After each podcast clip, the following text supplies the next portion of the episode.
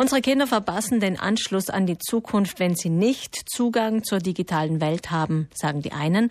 Unsere Kinder tragen wahren Schaden davon, wenn sie mit der digitalen Welt zu früh in Kontakt kommen, sagt der Hirnforscher Manfred Spitzer, der heute in Südtirol einen Vortrag halten wird über digitale Demenz und jetzt mit uns am Telefon verbunden ist. Guten Morgen.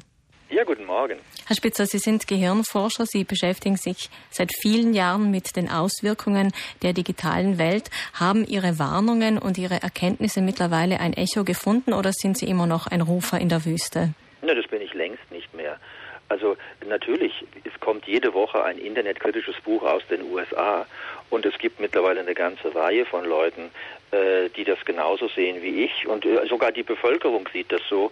Also nach der neuesten Umfrage in Deutschland an 14 bis 24-Jährigen ist das so, dass mehr als die Hälfte ähm, dem Internet eher kritisch gegenüberstehen, eher weniger online sein wollen und sagen, dass das Internet äh, ihnen Stress verursacht und vor allem eben auch äh, viele ungünstige Auswirkungen hat. Also nochmal, wir reden von einer Umfrage, die ist jetzt gerade ein paar Wochen alt, wurde an den Hauptnutzer, nämlich den 14- bis 24-Jährigen gemacht und die sind vor allem skeptisch. Und ähm, das zeigt also, dass ich wirklich nicht mehr der Rufer in der Wüste bin, sondern eher schon der Vertreter der schweigenden Mehrheit. Und das ganze Geschwätz von einer riesengroßen, sehr finanzstarken Industrie, wie toll alles sei, das glaubt heute eigentlich längst kein Mensch mehr, der mit offenen Augen durch die Welt geht. Trotzdem ist es so, dass die Smartphones nach wie vor eine sehr große Anziehungskraft ausüben. Nicht nur auf die Kleinen, sondern auch auf die Älteren, auf die Größeren. Was fasziniert uns denn an diesen Möglichkeiten, die ein Smartphone bietet?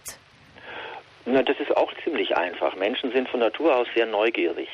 Und äh, wenn man vermeintlich die Neugierde, gerade was äh, soziale Nachrichten. Also wer mit wem, warum und wieso, das hat Menschen schon immer interessiert. Und äh, wer, wen das nicht interessiert hat, von dem stammt heute keiner mehr ab. Das ist also flapsig gesagt, ist natürlich auch der Fall. Aber das Smartphone und die häufigsten Anwendungen, nämlich soziale Medien, die ähm, befriedigen unser, unsere, unser Bedürfnis nach äh, Sozialkontakten und auch nach Wissen über das Sozialverhalten anderer ja nur scheinbar. 50 Prozent aller Smartphone-User mittlerweile nach neuesten Studien werden gemobbt.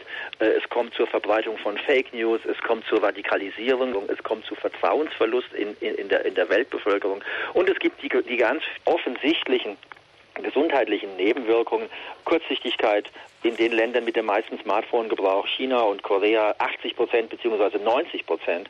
Äh, also es gibt, äh, es gibt Depressionen, die haben sich in Amerika verdoppelt, die Suizide auch. Und je mehr jemand im Internet verbringt, und das passiert mit dem Smartphone, also wir haben heute äh, alle Daten der Welt, um klarzumachen, wie risikoreich, nebenwirkungsbehaftet die Nutzung von Smartphones tatsächlich ist. Das wird oft einfach so abgetan. Ach, ist doch alles nicht so schlimm. Aber es ist schlimm. Allein in Deutschland, neueste Daten von vor zwei Wochen, haben wir 465.000 Smartphone-Abhängige und äh, Tendenz steigend.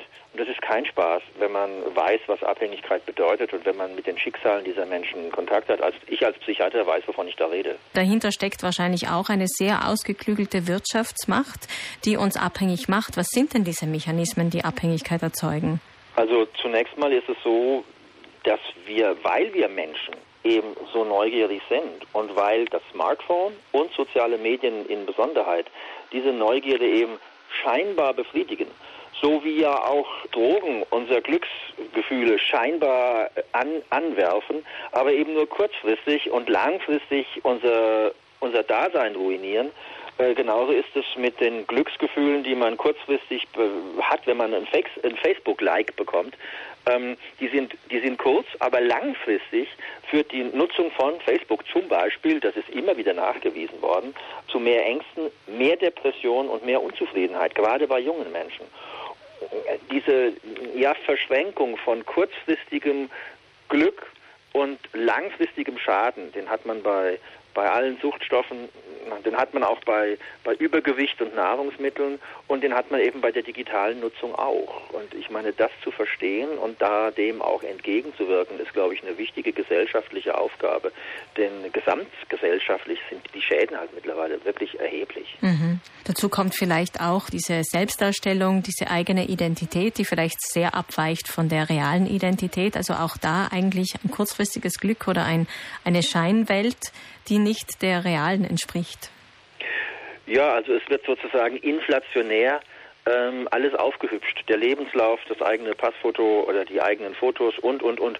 Und wenn das einmal losgeht, dann muss es halt jeder machen, um nicht gegenüber dem anderen so sehr abzufallen. Und das führt dazu, dass irgendwann mal alle ein deutliches Missverhältnis aufweisen zwischen dem, was wirklich ist und dem, was eben in diesen sozialen Medien äh, der Welt vorgespiegelt wird.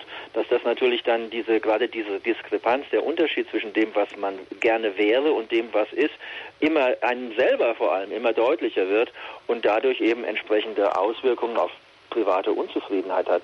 Das ist leider so. Ich kenne viele junge Menschen, die meine Bücher lesen und mir hinterher eine Mail schreiben und sagen, Herr Spitzer, wissen Sie, ich habe Ihr Buch gelesen, ist ja voll krass. Hm, ich habe mittlerweile äh, meinen Facebook-Account gelöscht und vor kurzem auch mein Smartphone weggeworfen. Und wissen Sie was, mir geht es jetzt so viel besser. Mhm. Ich wollte Ihnen nur noch mal schreiben. Vielen Dank dafür. Also vom Ruf an der Wüste sind Sie zum Vertreter einer nicht immer nur schweigsamen Mehrheit, wenn Sie auch E-Mails bekommen. Was raten Sie denn, Herr Dr. Spitzer, im Umgang mit den digitalen Medien? Ach, ich glaube zunächst mal einfach mehr Realismus und weniger Hype wir werden ja bombardiert von einer, ich sag mal, bezahlten Presse und bezahlen tut die mächtigste Lobby der Welt die ist ja, also die digitale Lobby, das sind die reichsten Firmen der Welt. Apple, Google, Amazon, Microsoft, Facebook sind die fünf reichsten Firmen der Welt. Die haben die tiefsten Taschen, die man haben kann. Und schon vor 50 Jahren hat die Tabaklobby, die war viel schwächer, ist fertiggebracht, ständig Artikel zu publizieren, Rauchen macht gar nichts. Also man hat ständig Zweifel gesät, hatte ein paar bestochen, die sagen, es ist alles ganz toll. Und ähm, so hat man es über 50 Jahre geschafft, dass nichts passiert ist, sondern dass man einfach gesagt hat, naja, wir wissen es noch nicht, also machen wir halt weiter wie bisher. In diesen 50 Jahren sind allein in Deutschland jedes Jahr 140.000 Menschen gestorben an den Folgen des Rauchens. Das macht sieben Millionen Tote. Wenn man die Schäden durch Smartphones und Digitalisierung insgesamt heute zusammenzählt, dann ist das bisschen Lungenkrebs tatsächlich lächerlich, äh, was man bei der was man der Tabaklobby zu verdanken hat.